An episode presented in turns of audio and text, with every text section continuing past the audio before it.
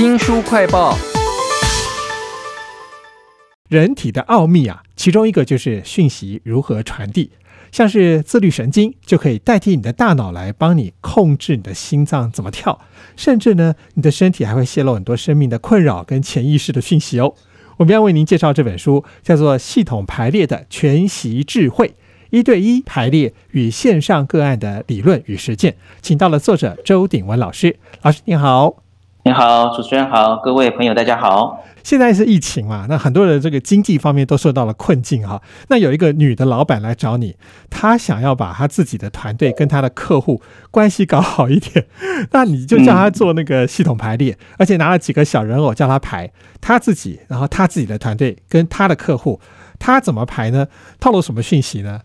？OK，好，啊，系统排列可以帮助我们去看到团队里面一些比较深层的一些信息。比如说，你刚才举这个例，就是，哎，这位呃，她是一个业务的一个女经理，那因为她呢，把她的客户啊排在跟就是前面有她的团队挡住她了，表示她呢太过于关心她的这个团队的伙伴的感受，她团队建设很好，但是呢，她焦点反而。放在这个他们上面的情感啊感受太多的时候，那阻碍了他呢去开发他的客户。所以后来他这个个案哦，他看到这一点之后，哎，我们就帮助他转化，他对开发客户的业务这个能力非常好。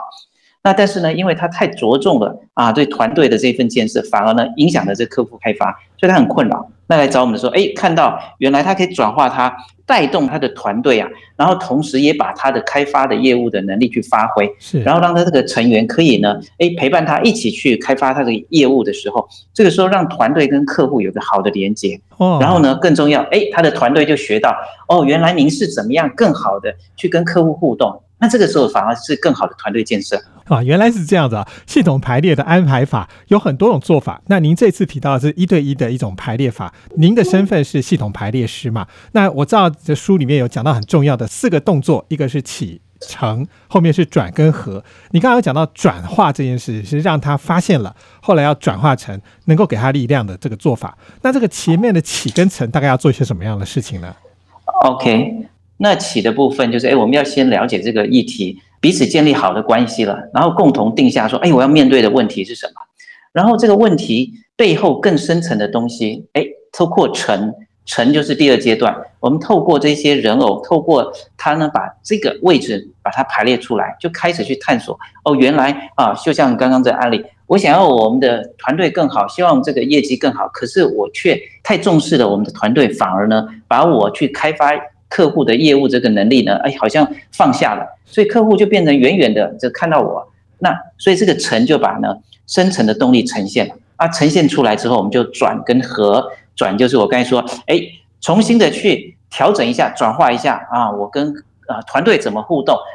同时呢，也可以把我的开发这个业务的能力呢展现出来，让我的团队也可以学到。啊，那他就开始有一份转啊，他的内在啊，他的思维啊，还有他的做法就转了。然后最后和就是去实践，后来他们的这个。啊，事业呢发展呢就越来越好。哈，原来系统排列起承转合是这样子发生的。但是听众朋友，这可是要经过很专业的训练才能够做一个系统排列师啊，来引导这些方向。那我看您这本系统排列的全息智慧里头，还有一个案例，里面我发现你会问一些问题，甚至可能会引发到不一样的方向，或者扩大他的思考层面。比如说有一个很有钱的女老板来找你，但是他其实非常怕树大招风哈。那你在一开始的一些跟他达成这共通的默契之后，你问他一个问题，说：“那你家里头曾经很有钱的人是谁？”哎，我觉得这个问题会引发他去想一想，他之所以会怕树大招风，跟这个问题非常有关呢。那你为什么会想到这个问题呢？对我们家族里面所曾经经历的事情，都在我们身上，在我们的基因里面。他呢，这个女企业家呢？祖父啊，他的家长辈曾经呢是呢啊，在家里面算是啊很富有的。那时候呢，发生了呢社会的一些动荡。因为这个案例呢是呢大陆的一个案例。那时候呢，大家记得在文化大革命的时候，那时候呢很多的有钱人都被打倒了，所以他们的家里面也有这样的一个动力在那里。所以这一些就记忆在我们的这个身体的基因里面。所以呢，当我们探索的时候，就要有重新的认识，就是我们呢这个人他活的是一个系统的人。我们呢，家族的这个系统也会影响我们，我们所在的系统都会影响我们。所以透过这样的系统观，我们才有机会更敏锐的去了解，诶，我们现在面对问题的时候，我们到底是。是怎么反应的？是啊，所以这很重要。好，难怪会这么敏锐，因为您接收了每一个人透过系统排列给你的全部的讯息啊。这本书就叫做《系统排列的全息智慧：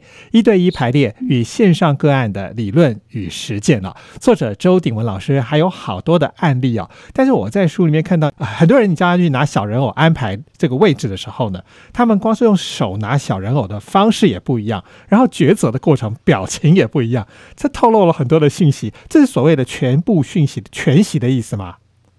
啊，对，全息其实是一个啊非常大的啊全部的信息，反而有时候就会呈现出我们当下所需要的。比如说你刚才举例啊，那个案主呢手握人偶的方式，有一些人他可能会左手握或右手握，有一些人会双手去握，或者有些人握的时候会紧抓的不放啊，表示呢他呢现在要面对这件事情。其实已经进入到他的情绪的影响了，是，所以我们都有一些专门的这个训练啊，这个助人者我们的观察的能力训练就很重要。那我们看自己是不是也可以这样看？比如说您刚刚讲到说拿小人偶来安排，这个小人偶的代表的角色跟他的位置也不同，我们自己在家里面自己可以这样做吗？还是说应该要有这个系统排列师在旁边引导，才能够完整的呈现这些讯息呢？好，呃，我们自己做可以有一些简单的呈现啊，让我们自己了解。这个时候我们就看到，哦，原来我们好像跟自己的深层潜意识对话。比如说之前呢，我们就有个案例，他就把他钱跟他自己呢排在桌子边缘，好像要跳楼一样。那像这个他自己无意识啊，他他这排出来自己一看，怎么会这样子啊？那这个时候就需要专业的人支持啊。那所以，我们自己排可以呈现一些我们跟潜意识的对话，但是专业人支持的时候，这时候我就会开始引导他去了解。哦，原来他的这个跟钱的关系怎么样？然后他的家人、他的系统跟钱的关系怎么样？他的呃舅舅以及他的外婆，就是因为钱的关系啊，外婆就发疯了，然后舅舅呢就因为欠钱，然后就跳楼自杀了。哇！所以这个整个家族呢就笼罩在在跟金钱的关系，没有学到一个好的方式。啊，所以呢，透过一对一排列，用这个人偶就可以把我们生成的这些信息，哎，去呈现出来，然后我们就去转化它。好，那后来这个人他就，哎，跟钱的关系改善之后，他现在不用去啊跳楼了，他现在状况就。越来越好了啊！这是周鼎文老师系统排列师做了这么多不同的案例之后，很多敏锐的感觉所引导出来的一些新的力量啊！这本书叫做《系统排列的全息智慧：一对一排列与线上个案的理论与实践》。那我很好奇，说这种书啊，就是您为什么要写这本书？它是给一般人自修用的，还是说是一种比较课程上的教材的安排用呢？这本书我觉得有三种人呃特别适合使用，一个就是所有的助人工作的人，顾问啊、教练啊、心理啊、辅导老师啊，或医护社工啊、司法关护人这一些。其实当他们学这个有一个系统观的时候，他跟他的个案就很容易可以去谈啊。比如说一个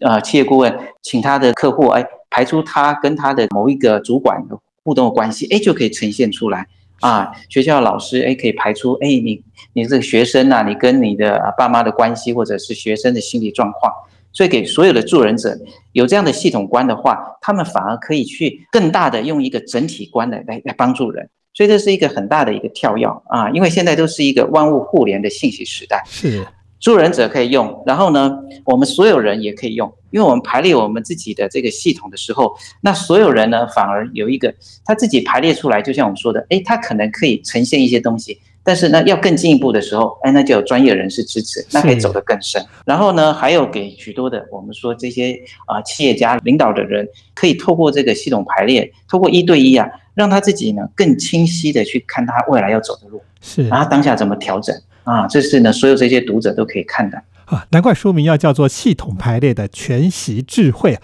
这个智慧用在任何人的身上，其实都是非常有帮助的哦。非常谢谢作者周鼎文老师写了这本书《系统排列的全息智慧》，谢谢老师，谢谢主持人，谢谢各位，欢迎大家呢，好好的的一起来学习，让我们的生活变得更好。谢谢大家。新书快报在这里哦，包括了脸书、YouTube、Spotify。Podcast 都欢迎您去下载订阅频道，还要记得帮我们按赞、分享以及留言哦。我是周翔，下次再会。